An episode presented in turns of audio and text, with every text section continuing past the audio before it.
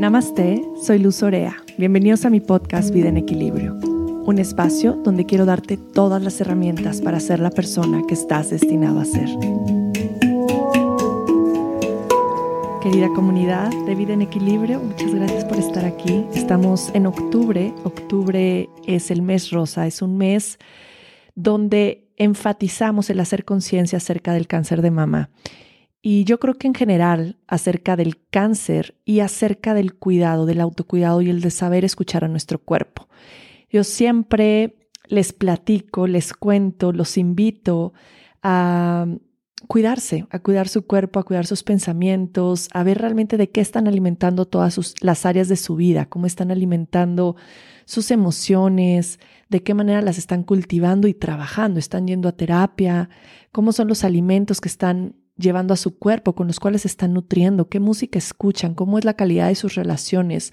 Todo tiene un impacto en nuestra vida y todo va interconectado, nada va por separado. Entonces creo que es un buen momento de abrir esta conciencia de cómo me estoy cuidando y aparte cómo estoy escuchando a mi cuerpo, de qué forma estoy escuchándome cuando me siento cansado, cuando tengo algún dolor, qué hago al respecto, lo dejo pasar, eh, tomo cartas en el asunto la exploración y autoexploración de mi cuerpo, qué importante es.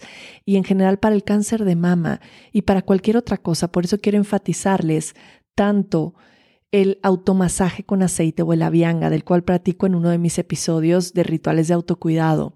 Y el automasaje es tan importante porque al estar entrando en contacto con tu cuerpo, masajeando tu cuerpo, puedes sentir cuando algo no se siente bien y si hay algo que llama la atención en tu cuerpo, que duele o hay alguna bolita, alguna forma que no es normal, puedas hacer algo al respecto con tiempo y tener una detección temprana. Hoy tengo una invitada especial maravillosa. Ella es Paola Chinchilla. Paola es una nutrióloga increíble, es mamá y es una sobreviviente del cáncer. Paola nos platica su historia desde este lugar de vulnerabilidad, de amor infinito y de conexión con Dios que realmente me puso la piel chinita, lágrima en los ojos y me trajo mucha reflexión. Paola nos cuenta cómo ella tuvo muchos síntomas y los dejó pasar y los dejó pasar porque pensaba que era otra cosa diferente. Y creo que esto nos va a ayudar a levantar esa conciencia de mujer, mamá, hombre, quienes estén escuchando, si algo sientes que no está bien en tu cuerpo, en tus emociones, si hay algún dolor, algo que puedas detectar a tiempo, haz algo al respecto. Ve con un doctor. Eh, haz una consulta, empieza a tomar cartas en el asunto porque la prevención es el paso más importante para no dejar que ninguna enfermedad vaya más allá y podamos prevenir a tiempo, podamos tratarla a tiempo y podamos tener mucha salud. Así es que aquí les presento a Paola y bienvenidos. Pues muchas gracias por estar una semana más, un episodio más en este podcast Vida en Equilibrio hecho con muchísimo amor para todos ustedes. Gracias por dedicar un momento de su día a escuchar estos mensajes que queremos compartir. Hoy estoy muy contenta por la invitada que tenemos, Paola Chinchilla. Estoy muy feliz de tenerla con nosotros porque lo que nos va a compartir creo que va a tocar muchos corazones, va a despertar mucha conciencia en las mujeres y al mismo tiempo mucho agradecimiento de la vida que tenemos. Yo quiero contarles que yo conocí a Paola hace muchos años y de pronto nos dejamos de ver y luego me la encontré en Instagram y yo, Paola, quiero decirte que no te reconocí. Pero siempre has sido una mujer guapísima, impresionantemente guapa, muy linda, muy carismática, pero en el momento en que me la vuelvo a encontrar en Instagram dije, ¿quién es? No, no, no me cayó el 20 de quién era y yo, ¿quién es? ¿Quién es? ¿Quién es? Qué mujer más linda, qué hermosa, cuánta luz. Y resulta que empezamos a escribirnos y era Paola, que ya nos conocíamos, y yo me quedé impactada, todavía no conocía tu historia, pero en verdad yo, mi sentir al verte después fue ver a una Paola de hace muchos años, a una Paola completamente distinta después de esta historia que ahora nos vas a platicar. Y hoy nuestro episodio es acerca del cáncer de mama. Paola tiene esta historia en su vida con el cáncer, que es una historia de cierto modo muy hermosa. Y me encantaría, Paola, primero darte las gracias por estar aquí y darte la bienvenida a este espacio. Muchas gracias por compartir, por compartir tu historia, por compartir tu vulnerabilidad y por inspirar a otras mujeres. Y bienvenida. Ay, muchas gracias, Luz, qué linda. Pues sí, después de mucho tiempo sin vernos, nos reencontramos y bueno, gracias por invitarme a este programa. Yo sé que em, puede ser de mucho bien para alguna persona. Y ya con eso, creo que mi propósito está cumplido. Entonces, muchas gracias por permitirme hablar. Eh, sí, es, es un tema pues personal, pero la verdad es que lo he tratado de hacer muy abierto porque, porque es parte de lo que pasamos muchas personas. O sea, mujeres y hombres pasamos esto cada día más y cada día más jóvenes. y, y es un proceso que tenemos que pasar. O sea, simplemente así. Eh, no es tan fácil cuando estás en eso, pero luego cuando ya logras vencerlo, te das cuenta de que sí fuiste fuerte y, que, mm. sí se puede. Ay, qué bello, Paula. Cuéntame, me encantaría escuchar tu historia, me encantaría escuchar en qué momento de tu vida tú estabas, cómo es que tú te enteras que tienes cáncer, qué, qué empieza a pasar en tu vida, cómo se empieza a transformar. Sí, fíjate que bueno, primero yo eh, traté, bueno, tratamos, mi pareja y yo en ese momento tratamos de embarazarnos y nos costó muchísimo. Después de intentos fallidos, eh, resulta que así, cuando ya dejé todo y solté todo, me embarazé. O sea, estaba mm. embarazada de Renato.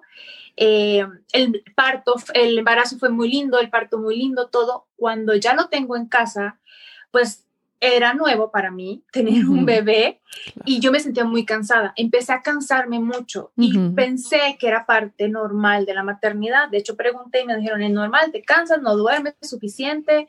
Para mí el sueño es importantísimo y el hecho de no dormir corrido sí me afectaba. Claro pero no sabía qué era. Yo decía, algo tengo, pero no sé qué es, pero estoy agotada, o sea, no mm. tengo fuerzas. Aparte, en la noche me daba sudoración nocturna muy fuerte, eh, así empapada la pijama, tener que cambiarme de pijama. Me salió una bolita justo eh, donde está la clavícula, cerca, en el cuello, pero por donde está la clavícula. Y um, yo pensé que había sido un mal movimiento, cargando, amamantando, o sea, que a lo mejor hizo un mal movimiento y bueno, realmente lo dejé. No fue, no lo atendí de inmediato porque pensé que era algo muscular. Mm. Lo dejé como tres meses. A todo esto, ya mi niño tenía 10 meses. Cuando literal toqué fondo emocionalmente y dije, no sé qué tengo, pero esta vida no me gusta porque no lo estoy disfrutando. No me siento que estoy disfrutando de mi maternidad. Tengo todo, entre comillas, ¿no? Tengo todo lo que una persona diría, pues tiene todo para ser feliz, ¿verdad? Tener, ¿no? Pero mi ser estaba triste. Realmente yo estaba, estaba pasando por un proceso, no sé, de, de ni me reconocía, así te lo digo. O sea, era de cuando tenía ayuda, gracias a Dios, pero me acostaba a veces a la una de la tarde y desde un ratito y sentía que mi cuerpo no podía levantarse de la cama. O sea, fue mm. una depresión fuerte, pero no, no lo conversé, no dije me siento mm. mal, sino que todo me lo iba guardando porque decían, no, también mi, no sé, mi punto de vista en ese momento era, yo puedo con esto y no voy a verme débil. Mm. ¿Cuántas mamás pueden con muchos niños y yo con uno no puedo? No, o sea, yo tengo que poder, pero venían los altos y bajos, ¿no? Entonces de repente sí dirá en la cama que yo decía, no tengo fuerza, hasta que un día, para esta época, por cierto, de hace dos mm. años, estaba, me sentía tan mal, emocionalmente tan mal, que esa vez sí pasé toda la tarde acostada sin poderme levantar. Mi mamá estaba, entonces pues me ayudaba mucho con, con el niño. Y dije, Dios, ya no sé qué, pero ya no quiero esta vida. O sea, quiero volver a nacer, otra vida diferente, no puedo, o sea, no puedo, no me siento feliz, no estoy bien y no me voy a hacer daño, pero sí quiero que algo suceda y yo volver a nacer. Mm. sin saber, Luz, fíjate, sin saber el poder de las palabras y el poder que tenemos, que empecé a descubrirlo en todo mi proceso, ¿no? Pero en ese momento pues era como, me sentía víctima, mm. víctima de algo y no, tener, no tenía control ni responsabilidad de lo que, de mi cuerpo y de lo que estaba pasando en mi mente, ¿no? Entonces esa noche, bueno, fue desde la tarde, o sea, literal fueron casi 12 horas donde yo estaba metida en el hoyo más profundo que pudo haber Mm. estado y no veía la luz literal. Y yo decía, ¿cómo puede pasar? ¿No me voy a suicidar? ¿Qué pasa? A lo mejor camino y un carro me atropella, a lo mejor, o sea, yo pensaba en Mm. todas las posibilidades, pero sí las estaba, o sea, las estaba trayendo, literal, estaba pensando en todo lo que podía pasar y cómo iba a quedar mi niño. Y yo dije, bueno, el papá es un buen papá, se va a ser responsable, mi mamá puede estar viniendo para que tenga contacto también con mi familia. O sea, yo organicé todo Mm. en mi mente, ¿no? Hasta que a las 3 de la mañana desperté a, a el papá de mi niño y le dije, ¿sabes qué? Ya no quiero vivir. O sea, literal, ya me quiero morir, o sea, ya no quiero esta vida. Y me dice, ¿qué te pasa? ¿Has estado mal? ¿Has estado deprimida? Bueno, me dio una regañada, no sabes, Mm. o sea, fue así como que, ¿qué te pasa? Pero me ayudó porque como que, como que pude despertar, como si hubiera estado en una pesadilla y me despertara en ese momento. Mm. Desperté y dije, uy, ¿qué estoy, qué estoy pensando? Y me dijo, Pau, tienes una bolita en la clavícula, no te has ido a revisar, te estás descuidando, no quieres hacer nada, estás, o sea, ya me dijo todo lo que a uno no le gusta escuchar, pero me hizo reaccionar Mm. y dije, ok, voy a ir a, a revisar. Entonces, bueno, fui con el ginecólogo, pensé que era depresión postparto, me dijo, pues no, estás bien, pero y le hablé de la bolita y todo, me dijo, quiero que vayas con un doctor y me dio el número y literal el día siguiente fui con el doctor, Mm. era sábado, me acuerdo perfectamente y me dijo, yo no atiendo los sábados, pero te voy a ver porque ya el doctor, el ginecólogo me ha hablado de ti. Entonces, Mm. fui literalmente, y cuando entré al consultorio, vi oncólogo y dije, Mm.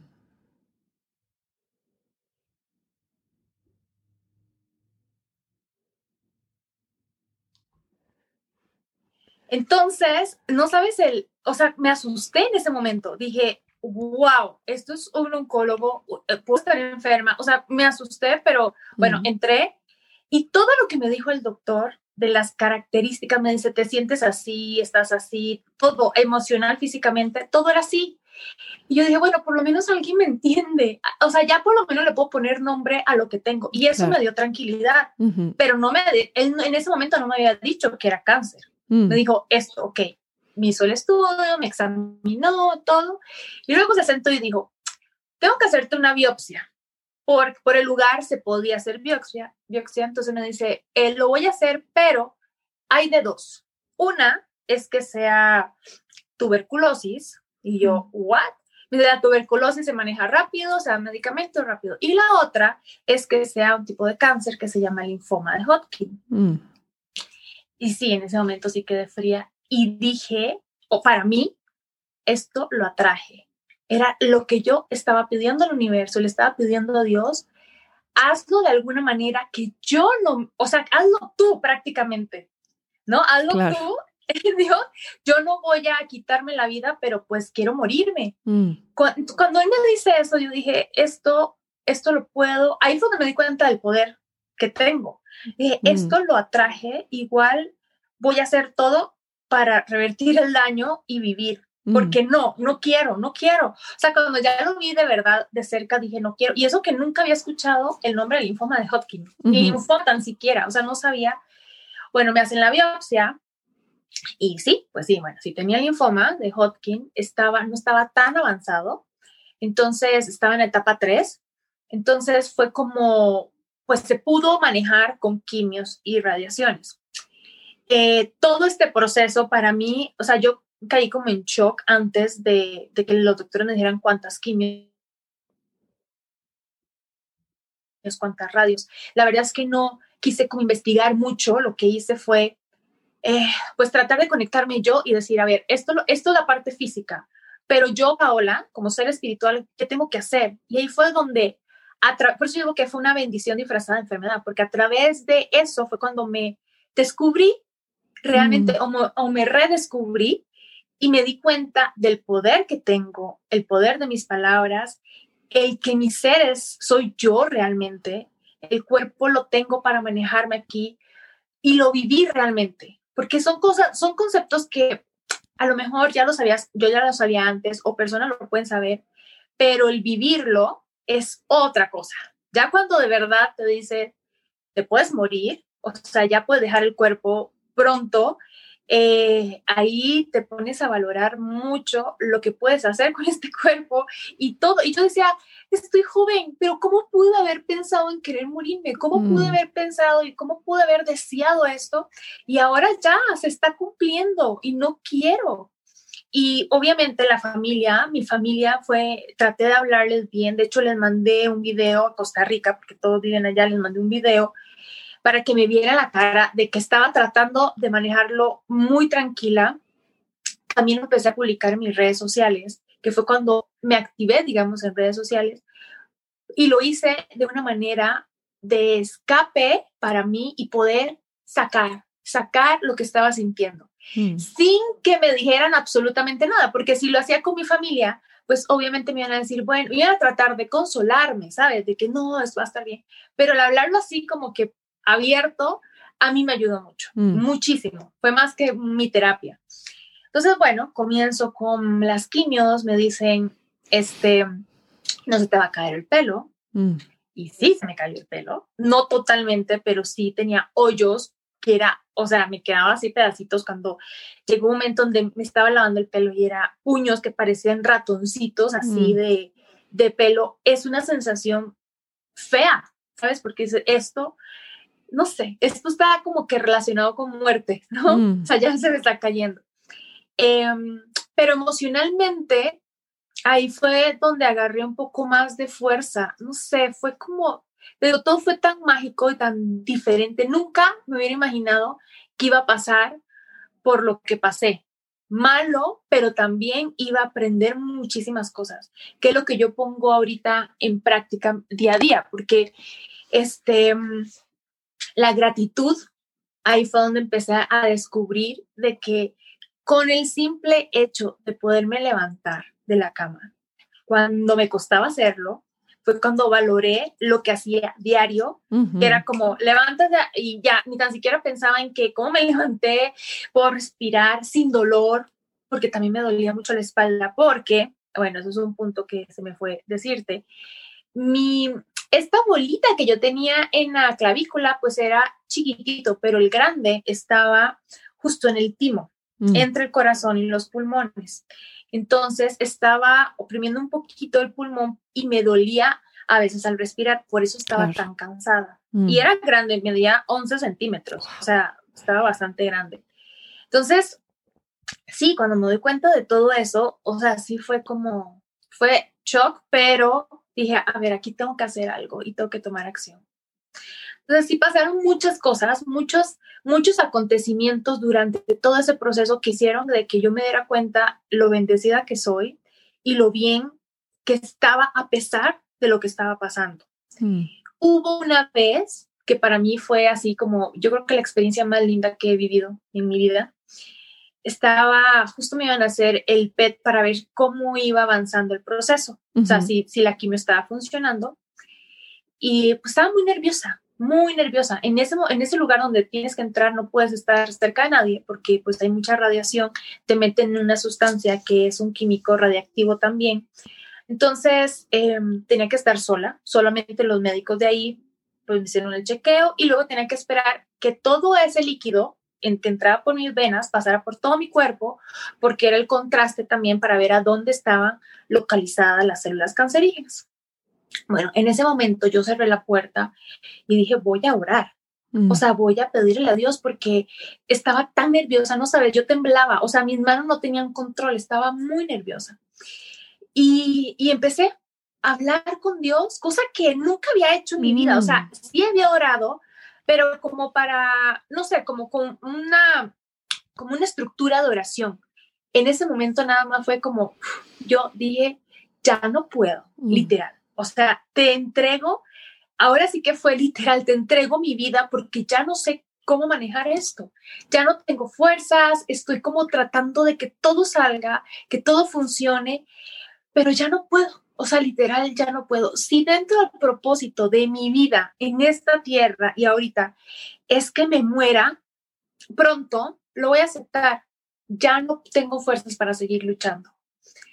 No sabes, Luz, mm. fue, fue como que me quitara un saco de piedras que traía gigante en la espalda y lo dejé ahí y me sentí libre y sentí la voz de Dios, algo increíble, porque nunca había, o sea, fue un momento donde yo traté de analizarlo y decir, estoy escuchando la voz de Dios, porque fue súper claro, pero no te puedo decir cómo era la voz, simplemente era como algo de sensación. Y también dije, no, no voy a, no voy a tratar de razonar esto porque voy a perder el momento. Entonces, dijo que, y lo que me dijo fue, esta batalla ahora es mía. Mm. Y sentí literal donde dejé todo ahí y dije, esto es algo más fuerte espiritualmente, lo voy a dejar. Y yo estoy ya, ya, estoy tranquila, estoy cubierta con, el, con mi papá. Mi papá llegó a defenderme y a cuidarme en esto. Entonces, me sentí tan tranquila, dejé de hablar y de, y de porque lo hablé, o sea, fue, mi oración fue hablada. Y me quedé callada, estaba calma, me eché así para atrás y me, me recosté en mis talones. Y en ese momento, literal, sentí aire caliente que salió de mi cuerpo y dije, aquí se fue la enfermedad. Lo sentí. Literal, fue un milagro porque, o sea, todo, o sea, estaba conectada, pero era algo más que físico. No, no puedo, no sé cómo explicártelo porque es algo que no, no sé, no hay palabras para decirte, pero era algo más, más que físico y lo sentía, sabía lo que estaba sucediendo físicamente, pero como si yo fuera, pues lo que soy, ¿no? Algo espiritual. Entonces, ahí salió la enfermedad y me levanté y escuché, levántate. O sea, levántate porque tu vida no ha terminado y ahí tienes mucho que hacer y literal me levanté como resorte y dije, aquí estoy y soy literal tu soldado en lo que necesites o lo que tú tengas que yo haga, quieras que yo haga, aquí estoy. De hecho, por eso me tatué en mi mano, levántate. Y mm. fue así como mi, mi, manera de decir, estoy a tu servicio y, y, lo voy a hacer porque es algo que quiero hacer. Y, y ahí fue donde redescubrí el propósito de vida que desde jovencita yo decía es que quiero ayudar de alguna manera, siempre me gustó mm. la nutrición, por eso estudié nutrición y la salud y todo, pero como que no me había, no me había puesto como la meta de hacerlo bien y llegó un momento en donde se me olvidó por completo. Mm.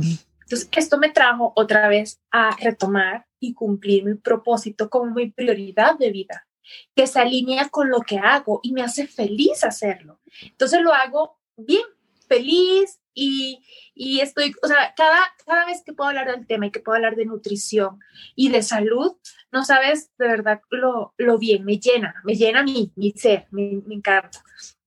Entonces, bueno, fue una experiencia, en ese momento una experiencia mágica, literal mágica, que cuando salí de ahí dije, ah, bueno, a todo esto había pasado una hora y yo sentí como que fueron 10 minutos, 15 minutos. O sea, fue así. Entré a hacerme el PET, me dormí durante el PET, cosa que pues te meten en una máquina, no te puedes mover, no puedes, y yo estaba muy nerviosa, pero con, después de que pasó esto me sentí tranquila, me dormí delicioso cuando salí, ya mi mamá, ya mi papá de mi niño le dije, les tengo que contar algo, o sea, no saben lo que me acaba de pasar. Y se los conté yo y yo estoy sana y estoy segura que en este momento yo me sané. Entonces, bueno, fue muy lindo. Cinco días después me mandan el resultado, cero metabolismo, este, actividad metabólica del mm. cáncer, cero células, o sea, salió limpio, limpio, limpio. Después de que tenía manchas así, completamente limpio y dije, yo lo sabía, o sea, ya, yo ya lo había sentido. Entonces, bueno, para mí fue algo, es algo, es lo más lindo que he vivido en mi vida, es lo más lindo mío, porque también fue el dejar y el rendirme y decir, ya, entrego todas esas cargas y, y suelto el control. Porque pues en esta vida es más bonita, y ahora lo veo así más bonita cuando no tienes el control de todo y no estás organizando tantas cosas, sino que te dejas, obviamente, con, siendo muy consciente, ¿no? Pero te dejas ir con, como, no sé, como el viento que te lleva y experimentas cada parte de tu vida y cada situación de una manera muy pura, mm. sin tratar de controlar de qué es lo que va a venir luego y luego viene esto y luego, qué era lo que yo traía. O sea, yo traía una, un control por todo lo mío y lo de los demás. Mm. Estaba controlando situaciones que no, de mis papás, que mm. no tenían absolutamente nada que ver, de pareja, o sea, cosas que no tenían nada que ver conmigo. Estaba yo tratando de poner toda, acomodar todo según yo, bien, pero más bien creo que estaba haciendo un desastre para los demás y para mí. Entonces, sí, o sea, fue, fue mi momento de empezar a descubrir que eso es lo que me gusta y así me siento bien. Me tuve que salir también de mi entorno porque estaba en una situación no muy, no muy buena, digamos, de, de pareja, pero eh, por cosas que eran puntos de vista de cada uno, de valores que querían en la vida, que no estaban mal, simplemente que no estábamos en el mismo camino. Y yo que quería y que sí, que tiene que ser así, y tratando de llevar el control, bueno, me tuve que alejar para poder ver el panorama y luego tomar una decisión, pero ya bien. Y desde el amor y no desde eh, víctima y quién es culpable, ¿no? Desde otro punto de vista. Entonces, eh, fue muy bonito. Ya después, cuando ya todo pasó, pude tomar buenas decisiones y de verdad que mejoró en todo sentido. Mm. O sea, mi vida y la vida creo que de las personas que me rodean mejoró porque cuando hay algo como típico de eso que dicen, cuando hay una manzana podrida, pudre las demás, pues sí, cuando hay una persona que está ocasionando conflicto por lo que sea, pues genera también cierto conflicto con las demás personas. Si las otras personas también, entonces,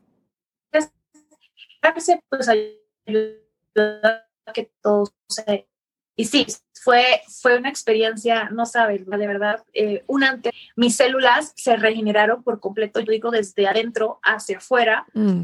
Y el pelo fue, una, fue mi representación de eso, porque cuando ya decidí cortarme el pelo, raparme por completo, también fue una liberación. Una liberación de muchas cosas que traía en mi cabello, o sea, como emocionales, no sé que el hecho de quitarme fue, ok, aquí nace mi pelo nuevo, y de hecho mm. nació muy diferente a como lo tenía, Em, porque soy otra persona.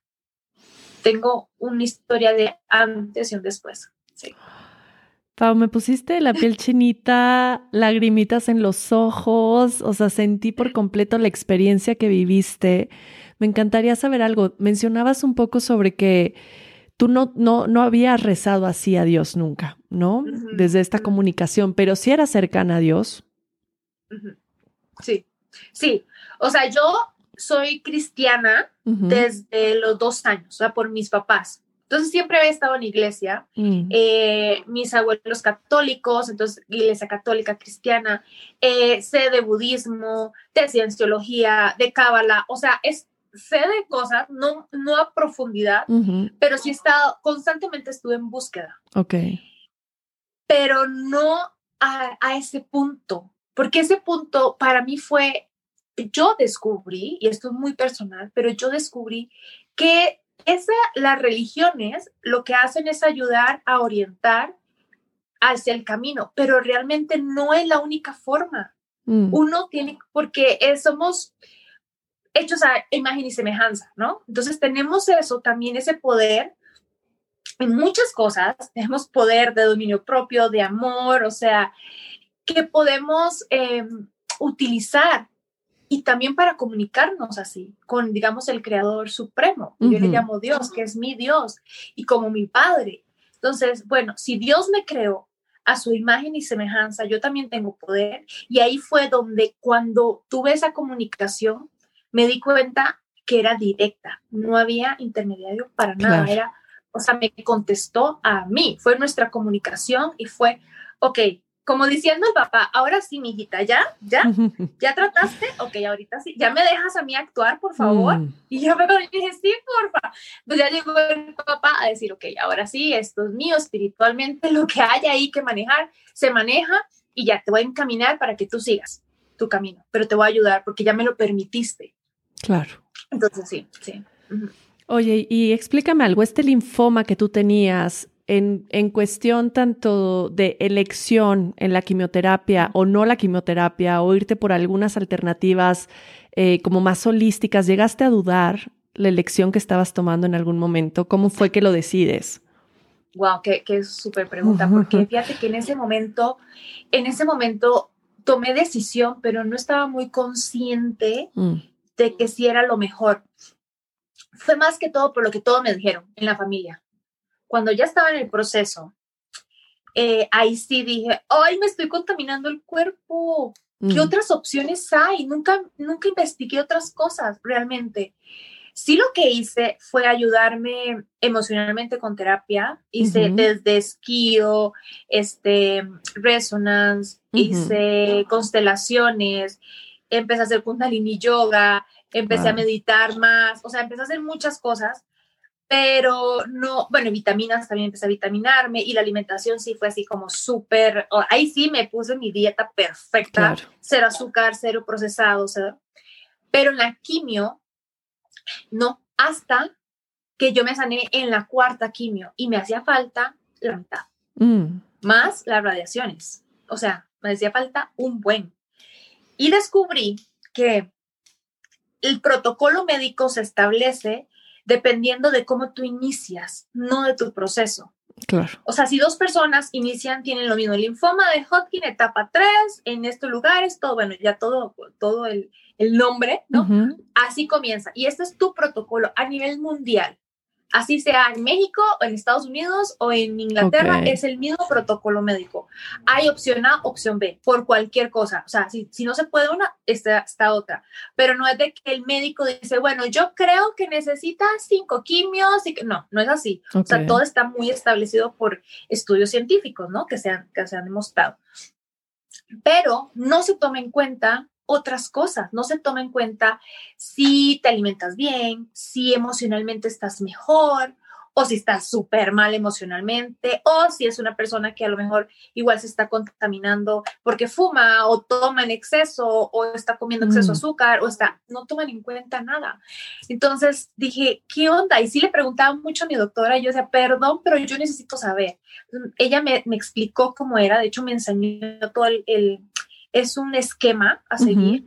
Me dice, tienes que terminarlas, porque luego, si no las terminas, pueden regresar. Y yo decía, pero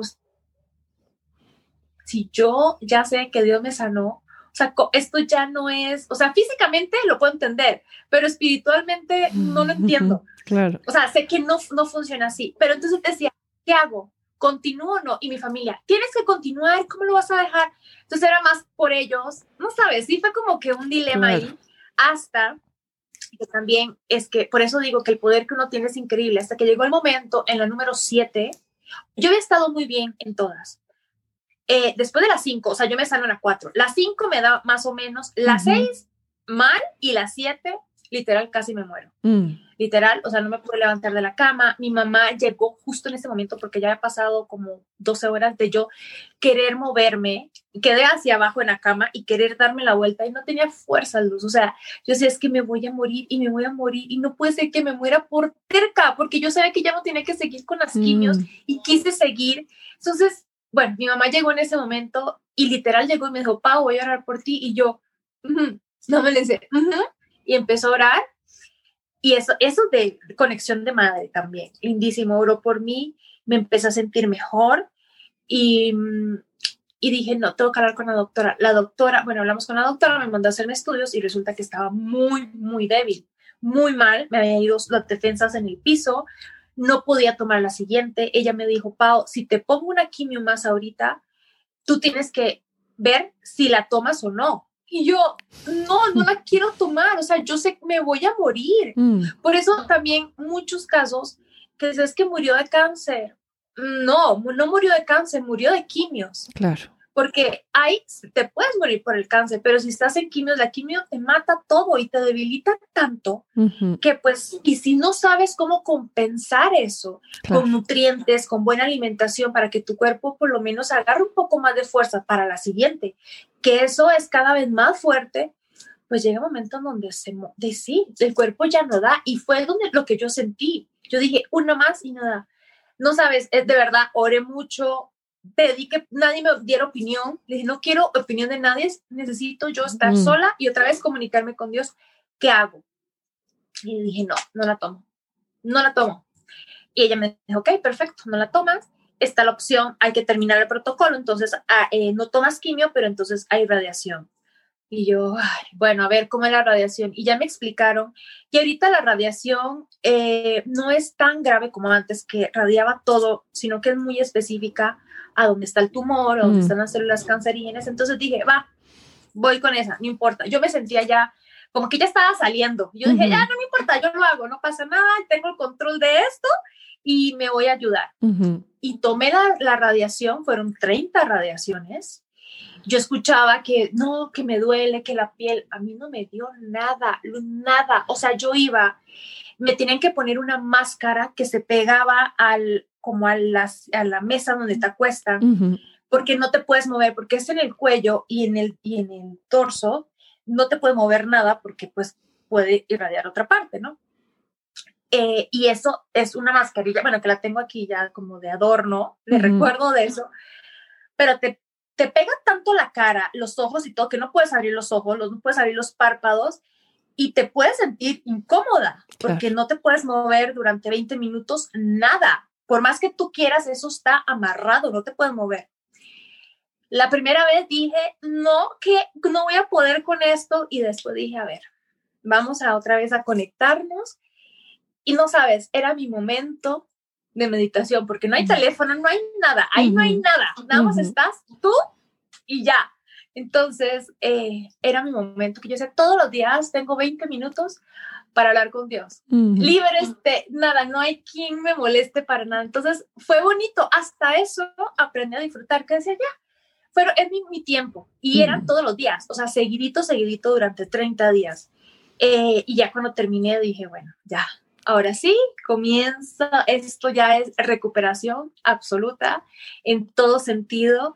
Y, y, obviamente mi proceso de disciplina, de seguir con eso y no olvidarme de que aprendí cosas tan buenas que a veces en el camino, pues por el día a día uno lo olvida, claro. ¿sabes? Y entonces ya regresa a lo mismo. Y dije, no, aquí tengo que ser disciplinada. Entonces empecé con todo mi proceso ya, digamos que post este cáncer, agradecer, hacer mi ritual diario de gratitud, que eso me llena muchísimo.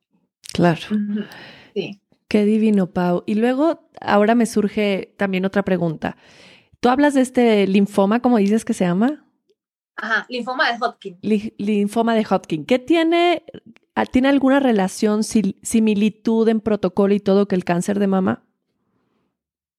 Mm, pues, o sea, similitud podemos decir que tiene quimio y radiación. Claro. Pero la cantidad y el tipo de medicamento que se utiliza es diferente. Es distinto. Sí, es distinto, porque el linfoma va a los ganglios linfáticos, que, es, que es más probable de que se pueda extender, claro. extender por todo el cuerpo. En cambio, el cáncer de mama puede ser súper localizado. Entonces, bueno, sí, es diferente. Claro. Pero, pero pues sí, el pasar todo el proceso de quimios y radiación, yo entiendo, sea cualquier tipo de cáncer, o sea, es es difícil, es duro para uno como paciente y para la familia. O sea, momentos en donde, sabes, te da tantas náuseas que en ese momento quieres vomitar y ves, o sea, yo veía a mi abuela, a mi hermano y a mi mm. mamá que estaban ahí conmigo, la cara de, ¿qué puedo hacer? Y yo, mm. Yo decía, Dios mío, no, no quiero, o sea, no, no, ya era como, no importa que estén o no estén, qué sensación más horrible es pasar eso. Entonces, cuando yo veo que alguien está pasando por eso, digo, que es nada más así fuerza y qué valientes. Por eso son súper valientes las personas que han pasado por eso, porque de verdad es, uno puede tirar la toalla muy fácil porque es feo, es una sensación fea.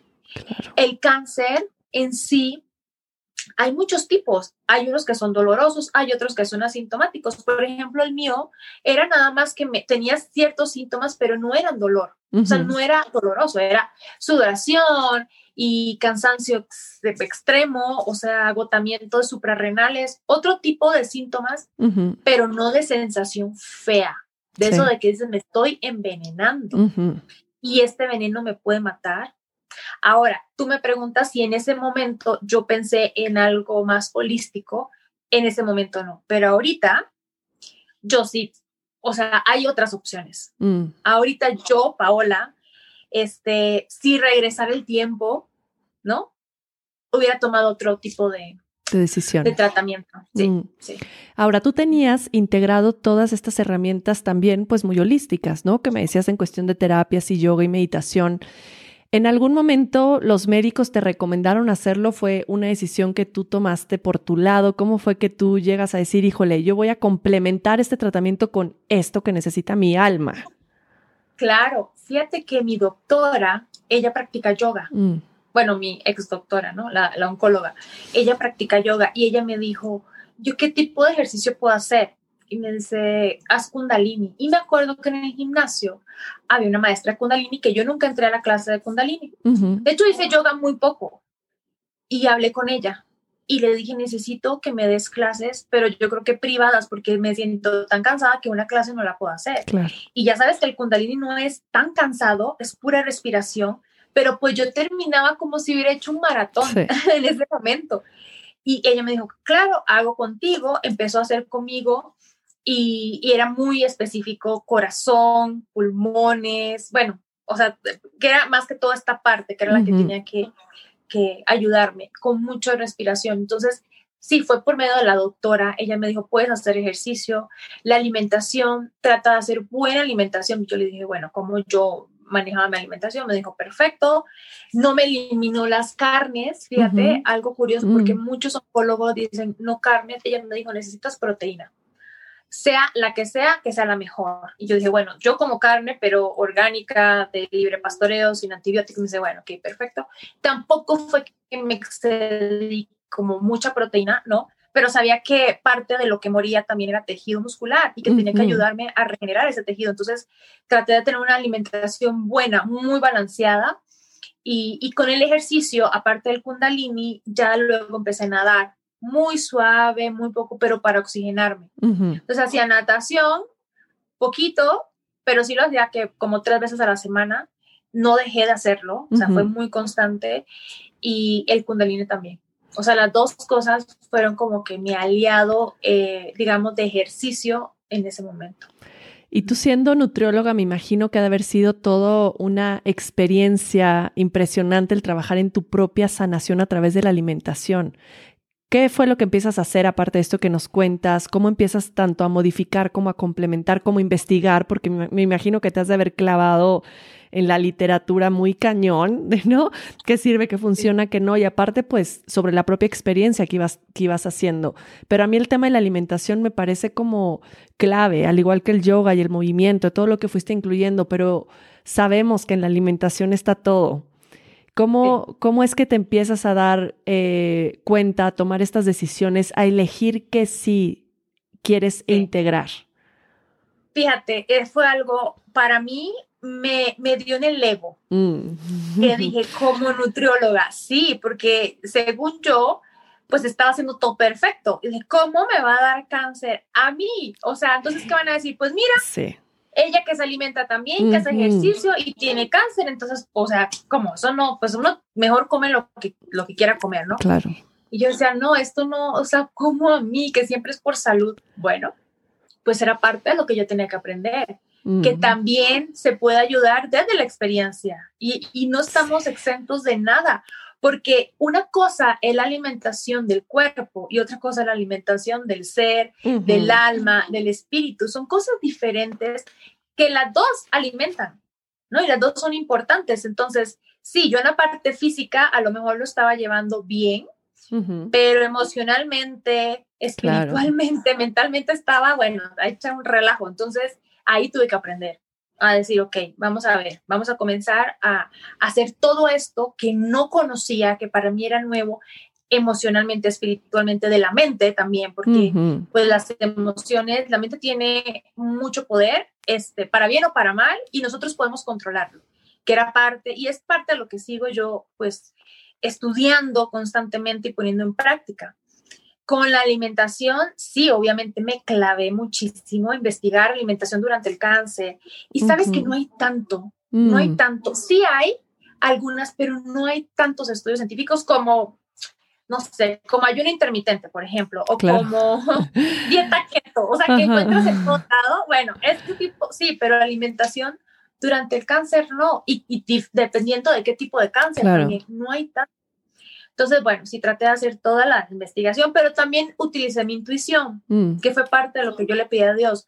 Regrésame la intuición para saber qué es lo correcto, qué es lo que, por dónde tengo que ir y por mm. dónde no. Y, mm, y mi intuición decía, primero, no azúcar.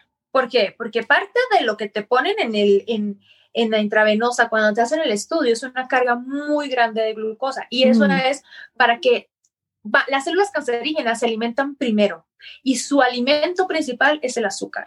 Entonces, si se alimentan primero y van creciendo y es el azúcar, pues si no le doy azúcar, no le voy a dar alimento. ¿No? Entonces fue como, pues muy, digamos, de intuición, muy lógico. Y yo dije, ok, cero azúcar, cero procesado, pero bueno, voy a comer fruta porque necesito algo de carbohidrato y son buenas. Entonces comía fruta. Mm. Sí, mi alimentación se empezó a basar en plantas, literal. O sea, sí comía algo de proteína, pero no tanto. Era plantas, este, para hidratarme tomaba agua de coco mm. prácticamente diario. Empecé a utilizar, bueno, todo leche vegetal, no lácteos, para ayudar a mi cuerpo a no inflamarse tanto, ya que está inflamado por, pues ya por las radiaciones y las quimios, pues ayudar a que no se muera más inflamación, entonces, ya que son proinflamatorios. Entonces, sí, hice muchas modificaciones que no sabes cómo me ayudaron, porque, o sea, yo me sentía bien, me mm. sentía bien con la me sentía que estaba comiendo bien. Empecé a disfrutar, fíjate algo tan curioso, lo dulce de la fruta. Cuando ya no le daba tanto azúcar a mi, a mi paladar de cosas procesadas o, o sal con, condimento, empecé a darme cuenta el sabor por vivencia, el sabor real de las frutas y es súper dulce.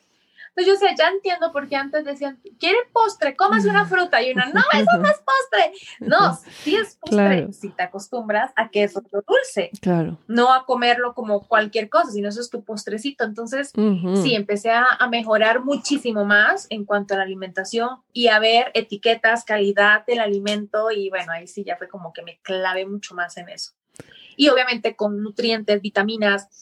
Eh, tomaba, bueno, ¿qué no tomaba? Tomaba de todo, tomaba factor de transferencia, que en cierto punto tuve que quitarlo porque la doctora me dijo que, creía que no era bueno. No sé ahorita porque no se ha demostrado, pero para el, factor de transferencia es calostro, literal. Entonces, a lo mejor por células madres puede hacer que se active más, digamos, las células cancerígenas. Ok. Pero bueno, lo dejé de tomar. En ese momento lo tomaba, eh, complejo B, todas las del complejo B, 50 miligramos, vitamina C de buena, o sea, liposoluble, de buena calidad, eh, omegas, omega 3, vitamina E. No, bueno, ¿qué tomaba? Carotenoides, o sea, tomaba de todo. Sí. Me encantó esto que dijiste hace rato sobre cómo poder enseñar a través de la experiencia. A mí me encanta como repetir mucho que dejes que tu desastre sea tu mensaje. ¿No? Cómo a través de tal vez lo más difícil o la vivencia más intensa que podemos o que pudimos haber vivido en nuestra vida puede llegar a ser nuestro mensaje más profundo y más conectado con nuestra misión de vida. Entonces me, resonó mucho porque es verdad que nuestro desastre sea nuestro mensaje. ¿Cómo voy a poder enseñar de la alimentación desde otro lugar, desde otro espacio, desde otra experiencia? Pues bueno, tenía que tener esta vivencia en mi vida, ¿no? De diferentes formas y también esta parte acerca de la alimentación, de cómo realmente no es solo lo que ingerimos, sino cómo nos alimentamos de todos los sentidos. Y esto que, que, dijiste sobre cómo tú, tu estilo de vida, cómo te alimentabas era tan bueno y cómo, por qué a ti te va a dar cáncer. Y cómo esto lo he escuchado en, en otras mujeres también, que tenían un estilo de vida súper saludable y hacían yoga y todo orgánico y al final les dio algún tipo de cáncer. Pero ir más allá, me encanta escucharlo, porque no es solamente ir a una área de nuestra vida, sino cómo absolutamente todo va interconectado y no podemos dejar separada ningún área, ¿no? Es como yo, por ejemplo, con el yoga y el ayurveda siempre digo, si haces yoga y no haces ayurveda, eres mitad yogi, ¿no? Lo necesitas los dos, ah, ah. pero lo veo en absolutamente todo, no puedes meditar y comer de la fregada, ¿no? O comer súper bien y no hacer ejercicio, o escuchar pura música que realmente no es una música que va a nutrir tus células, porque sabemos que hasta la música, la vibración de la música, hace que nuestras células sean forma perfecta o estén completamente distorsionadas. Entonces, ¿cómo podemos elegir realmente de qué manera queremos vivir nuestra vida y hacer una vida bonita de todo lo que vamos eligiendo constantemente? ¿Cómo no aislar en una sola cosa como voy a alimentarme bien, sino darnos cuenta que todo permea en absolutamente todo. Es increíble, ¿verdad? O sea, es mm. algo tan maravilloso porque no, no, estamos, así como nuestro cuerpo necesita todo para que funcione, nosotros también necesitamos de todo para que ayudemos a este cuerpo a funcionar bien. Y la alimentación, eh, ahora yo lo veo más y también lo veo con mis pacientes, es una alimentación consciente. ¿Qué es la alimentación consciente? Es darte cuenta de por lo que estás comiendo y por qué y qué te va a ayudar y verlo como tu aliado, no como estoy haciendo dieta para bajar de peso, para emplacar, ¿no? Como dicen. No, es que al final, si te alimentas bien, tu cuerpo va a estar en un modo, en una, en una figura bien, que va a estar bien, tu peso va a estar bien, pero no es una dieta para lograr eso, sino que es para nutrirte. Y si tú te nutres desde el amor, desde eh, eh, viéndolo como algo bueno para tu cuerpo, todo va a funcionar bien así como dices de la música, todo depende de la intención con la que tú coges los alimentos, escoges y de dónde vienen y los bendices. Algo que fue que también aprendí durante esto. Bueno, el bendecir los alimentos, le estoy dando energía linda a esos alimentos que van a entrar luego a mi cuerpo. Lo que yo doy se regresa siempre de alguna manera, siempre de alguna manera. Es eh, también la parte que hace poquito estaba escuchando esto de la abundancia y escasez todo está aquí. O sea, podemos ser abundantes en pobreza. Claro, completamente. o podemos ser abundantes. O sea, todo depende de cómo nosotros vemos y cómo manejamos. Y el hecho de quitar o de dar, por más bien, darle a alguien pensando que estoy quitando de lo mío para dárselo a otra persona, creo que eso es escasez, porque eh, no lo estamos haciendo bien. Es yo te doy porque tú eres parte de mí. Porque este mundo es parte de mí, todos son parte de mí. Entonces, si lo, voy, si lo doy con ese amor y con esa intención y con la, con la bendición, igual, o sea, va a regresar. De alguna manera regresa. Somos, tenemos todo este campo que llamo tan bonito electromagnético que puedo abarcar muchísimo. Y entre más yo abarco, ayudo a los demás y ellos me ayudan a mí. O sea, siempre eh, viéndolo con personas, con naturaleza, con lo que sea. ¿sabes? Con animalitos, con plantas, con lo que sea. Entonces también, bueno, yo empecé este, a bendecir conscientemente los alimentos que llegan a la casa. Mm.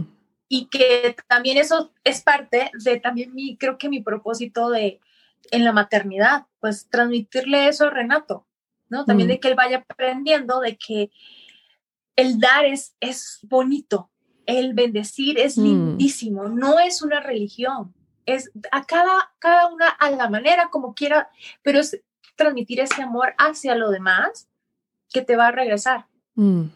Sin pensar en que te va a regresar, simplemente darlo. Claro. Y ya. Vivir en la abundancia y en la gratitud. Oye, Paola, y cuéntame un poco. Sí. No, no, lo que te iba a decir de la gratitud, también parte de lo que, lo que empecé a hacer fue dar gracias, anotarlo Mm. Gracias por tres cosas, cinco cosas, y así fue aumentando del día. Y sabes, para, yo decía, bueno, pues las pienso, no, anótalas. Y anotarlo en la noche, yo decía, a ver, ¿qué pongo? ¿Qué pongo? Y me hacía pensar en lo del día. Ya luego, poco a poco, ya durante el día pensaba, esto, esta sonrisa de Renato la voy a anotar en la noche, este juego lo voy a anotar en la noche, este atardecer lo voy a anotar, esta comida la voy a anotar, el levantármelo. Entonces ya tenía una lista gigante de cosas que agradecer, pero las iba viviendo en el presente. Mm. Y a mí eso me gustó muchísimo. Y es algo que lo sigo practicando. Y como te digo, o sea, pongo la disciplina, porque también uno se puede, pues, ir en el día a día, ¿no? Claro. Pero es disciplina, es mi momento de gratitud, mi ritual, mi, mi momento para, para conectarme. Claro. Que es para mí importante. Sí. Completamente. Y también el proceso de gratitud y, y el hecho de agradecer, cómo también mejora nuestra salud. ¿Verdad? Fortalece nuestro sistema inmunológico, nos levanta el ánimo, también tiene un efecto, y hay muchos estudios que tiene un efecto en la regeneración celular. Entonces va mucho más allá que solamente mantener como este mindset positivo, sino el impacto que tiene el vivir en constante agradecimiento. Lo, lo he dicho en varios episodios del podcast, pero es el agradecimiento es la puerta a la abundancia. Si no vivo en agradecimiento, tengo la puerta de la abundancia cerrada. ¿No? Porque justamente es lo que mencionabas, vivo un, poco en la, en la carencia. Y, me parece que tiene todo el sentido. Me, gustaría que platicaras un poco, Paola, cómo fue vivir esta experiencia como mamá. Uf, sí. Porque creo que es un punto bien importante. ¿Cómo fue vivirlo como mamá de un bebé chiquito que necesitaba la atención y el cuidado, ahora sí que de 24/7 tuyas? ¿Cómo fue esa experiencia? Sí. Sí, fíjate que también solté hasta eso, porque era como no puedo porque Renato depende de mí. Y cuando solté eso dije, ok, Renato llegó a mi vida, él tiene su propósito y él tiene también cosas que aprender, ¿no?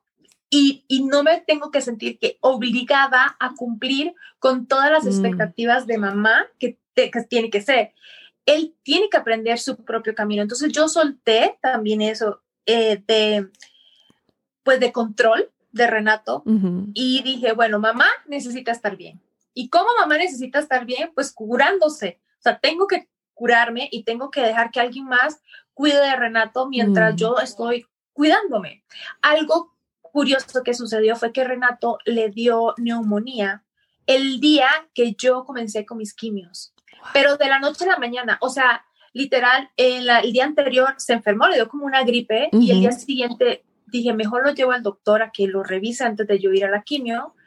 Eh, fue así, como que lo pensé, lo llevé y me dijo, está súper bajo de oxigenación, se tiene que internar ya. Y yo dije, no puede estar pasando esto. Yo en dos horas comienzo mi quimio mm. y Renato con neumonía. Bueno, dije, ¿qué está pasando? O sea, aquí, ¿qué, qué, qué está pasando? ¿Cómo puedo arreglar esta situación? Es parte del miedo que yo tenía, que obviamente él está en conexión conmigo y más cuando estaba más chiquito, porque pues estábamos 10 meses, o sea, estaba bien pequeño. Bueno, en ese momento ya tenía un año, perdón, ya tenía un año, eh, pero igual estaba chiquito, entonces dije, bueno, ¿cómo podemos hacer para que los dos estemos bien? Mamá se tiene que cuidar, curar y Renato se tiene que curar.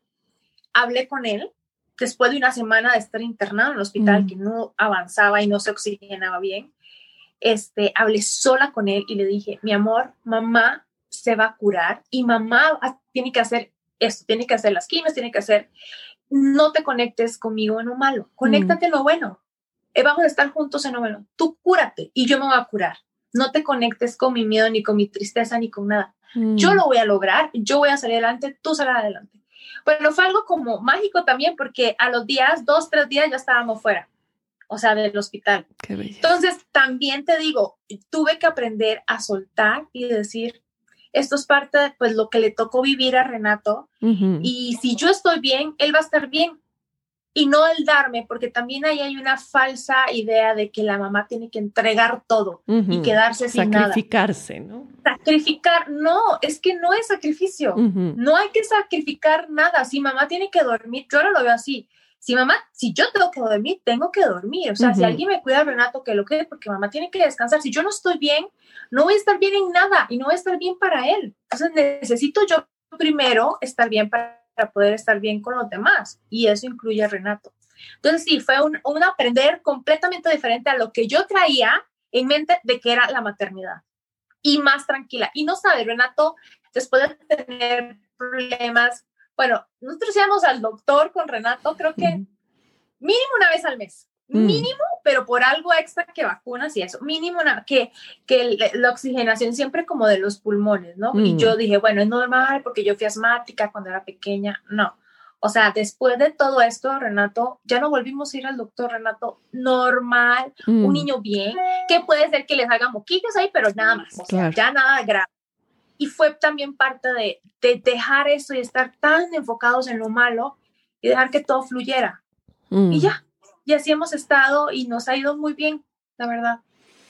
Es que creo que ahí está, acabas de decir algo que, para mí es como el gran tesoro de la maternidad y que de pronto nos olvidamos, que creo que nos olvidamos de nosotras, ¿no? Mm. Principalmente mm. como mamás nos volcamos completamente en la atención hacia los hijos porque pensamos que es la correcta forma de hacerlo y por eso vivimos en este sentimiento de culpabilidad ¿no? De no puedo estar separado de mi hijo o si lo dejo un rato, no me puedo ir de viaje o no puedo estudiar algo porque eso va a ser, yo lo veo completamente lo contrario y creo que, bueno, yo vengo de una familia donde mi mamá toda la vida trabajó y estuvo metida en la política y todo el tiempo nos llevaba a las campañas de este lado al otro y para mí siempre fue como una manera de admirarla bien linda que no fue una mamá como apegada de que tenía que estar pegados a nosotros todo el día para sentir que estaba, sino mi admiración hacia ella fue completamente diferente Y, y, yo lo veo así, cuando me tengo que ir a estudiar, porque siempre he sido muy desapegada de mis hijas. Al año de, al año de Lorenza yo ya estaba, no me acuerdo en dónde, ¿no? Haciendo un curso en Nuevo México. Este, porque decía, yo tengo que estar bien y para mí esta es parte también de mi Dharma, al igual que ser mamá. Parte de mi pasión y parte de mi misión de vida es seguirme cultivando y seguirme cuidando. Y déjate ir de viajes, pero el hecho de cuidarnos a nosotros mismos y darnos espacio para hacer ejercicio, para cuidar nuestro cuerpo, para desayunar. ¿Cuántas mamás que ahorita nos están escuchando ni siquiera desayunan porque no les da tiempo, porque tienen que hacer el desayuno de los demás, dar desayunar, alistar a los niños. Entonces creo que es un punto para remarcar muy importante que primero es nuestra salud y primero es nuestro bienestar, porque si nosotros estamos bien, nuestros hijos y nuestra familia en general va a estar bien, porque las mujeres movemos la energía del mundo por completo. Entonces, no solo en la enfermedad, que de pronto puede ser este aha moment de decir, este momento me llega para volver a conectar con, el que yo estoy antes, el que yo estoy primero, pero también en el día a día es algo que debemos de recordarnos. No creo que nuestros hijos quieran a una mamá que está todo el tiempo de mal humor, sobrecansada, que no se cuida, que no se alimenta bien, que no cuida su cuerpo. No quiero, no tiene que ver con peso, no peso, tiene que ver con el cuidado y el amor propio. Creo que todo lo contrario. Unos niños que ven a su mamá feliz, realizada, puede ser realizada como ama de casa, realizada en su trabajo afuera, realizada en lo que sea cual sea su misión, es bien bonito y eso inspira mucho a los niños y como dices, los hace vivir la experiencia de la maternidad o del ser hijo desde otro espacio completamente distinto al que nosotros creemos que es el ideal. Totalmente de acuerdo contigo, totalmente. Y eso es parte de lo que yo aprendí a través de la enfermedad. Tener que, eso que tú dices, o sea, fue tocar fondo para descubrir que hay otra manera que es mejor y me funciona mejor a mí. Y es parte de lo que a mí sí me gustaría. O sea, yo veo, yo veo ahorita y digo, bueno, em, eso que dices de no desayunar, de no cuidar, esos espacios, así sea para ir al baño solita. Claro. Que es como, o sea, bueno, tú me entiendes perfectamente que pues el, bueno, pero si uno quiere un espacio para estar solita, pedir ayuda.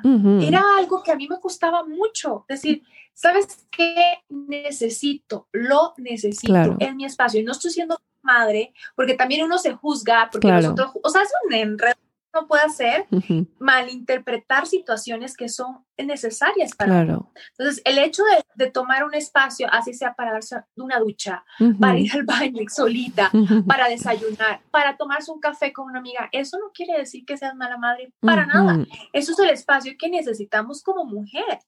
Como ser humano, necesitamos espacio para nosotros y claro, es mejor tener no cantidad de tiempo, porque puedo estar 24/7 con Renato, pero a lo mejor igual estresada porque no tengo tiempo para hacer mis cosas. O distraída, ¿no? Medio con Renato, pero medio trabajando. ajá, exacto, medio, medio. Mejor es escoger los tiempos y decir, bueno, este es mi momento, en este momento lo van a cuidar, si lo pueden cuidar, genial, y así yo aprovecho para hacer ejercicio que me va a hacer sentir mejor. Y si estoy mejor, voy a estar mejor con mi niño. Entonces, es como, sí, ver qué es ganar, ganar realmente. completamente. Oye, Paola, ¿y qué mensaje puedes darle a otras mujeres que en este momento estén atravesando por una situación similar, por algún cáncer, por alguna situación en la que realmente tienen que aprender a hacer este surrender, ¿no? Este soltar. ¿Qué, qué mensaje tú puedes darles en este momento? Mira, desde mi experiencia es algo tenemos que aprender todos tenemos que pasar cosas diferentes. Y si en este momento estás pasando por cualquier tipo de enfermedad o cualquier situación no buena, no de lo que decimos, qué lindo lo que estoy pasando, es porque algo tienes que aprender de eso. Y es mejor aprenderlo rápido y aprenderlo bien para poder avanzar a lo siguiente. Hay personas que no necesitan pasar una enfermedad, que pueden pasar otras cosas y aprenden, o sea, pues es parte del proceso de vida de esa persona, pero otras tenemos que pasar. Entonces es soltar, soltar el control, decir, que voy a hacer lo que está en mis manos y dejar de estresarse y estresarnos por todo. Dejarlo así como está. Si tengo que hacer las quimios, las hago. Si tengo que hacer eso, lo hago. Ser muy consciente. Pero sí creo que lo que yo aprendí después de, digamos, como en, gran, palabras mayores, en título, es aprender. Aprendí, aprendí muchísimo, aprendí muchas cosas, aprendí de mí, aprendí del por qué también estoy en este planeta, aprendí, y eso fue lo que me hizo pasar esta enfermedad, aprender. Y entre ese aprender está el soltar, y entre ese aprender es también a veces callar, a veces hablar, a veces escuchar más, o sea, mm. muchas cosas. Pero sí yo siento que nosotros venimos a este mundo a aprender cosas que tenemos que mejorar, ¿no? Tenemos que mejorar siempre. Em, y es parte del proceso que algunas personas tenemos que pasar. Mm.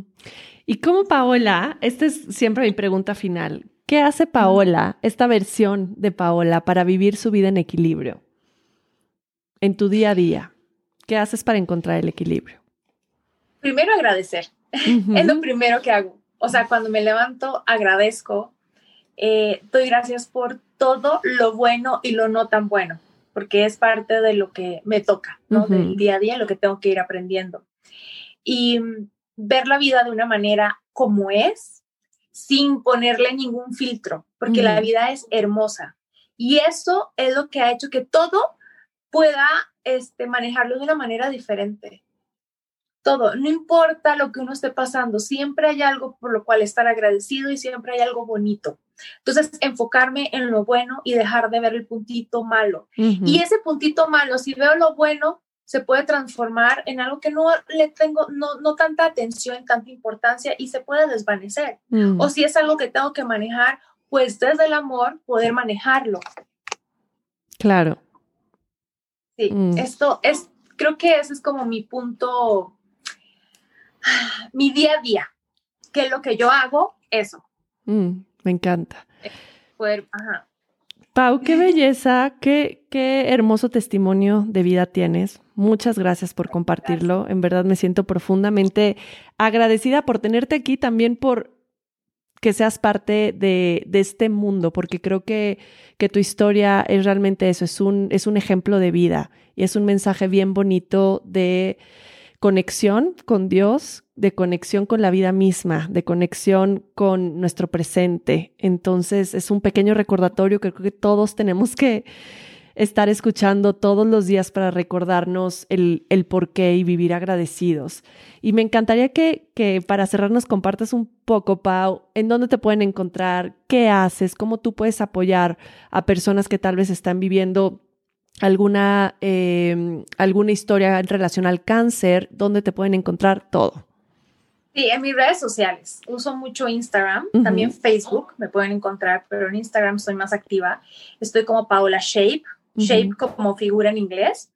Eh, y ahí, bueno, yo me dedico a la nutrición, nutrición consciente eh, desde personas que son veganas, personas que les gusta alimentarse con, con carne, personas que también están pasando un proceso de cáncer. Les ayudo en la parte de alimentación.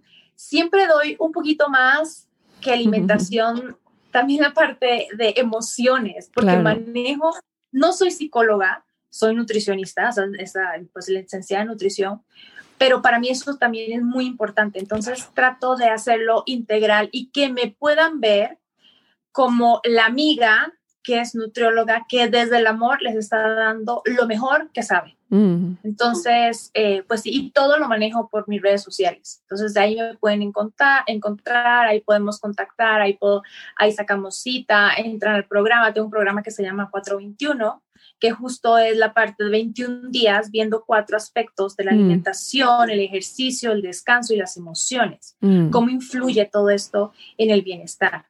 Entonces, pues sí, tengo varios programas bonitos, la verdad. Desde el amor todo. Me encanta, Pau, que así sea y que así se, siga siendo desde el amor todo, absolutamente todo lo que hacemos. También les voy a dejar todo lo que acaba de decir Paola en la descripción del capítulo para que lo puedan ver y desde ahí, pues seguirte en, en este camino que compartes de, de, manera tan linda en tus redes sociales.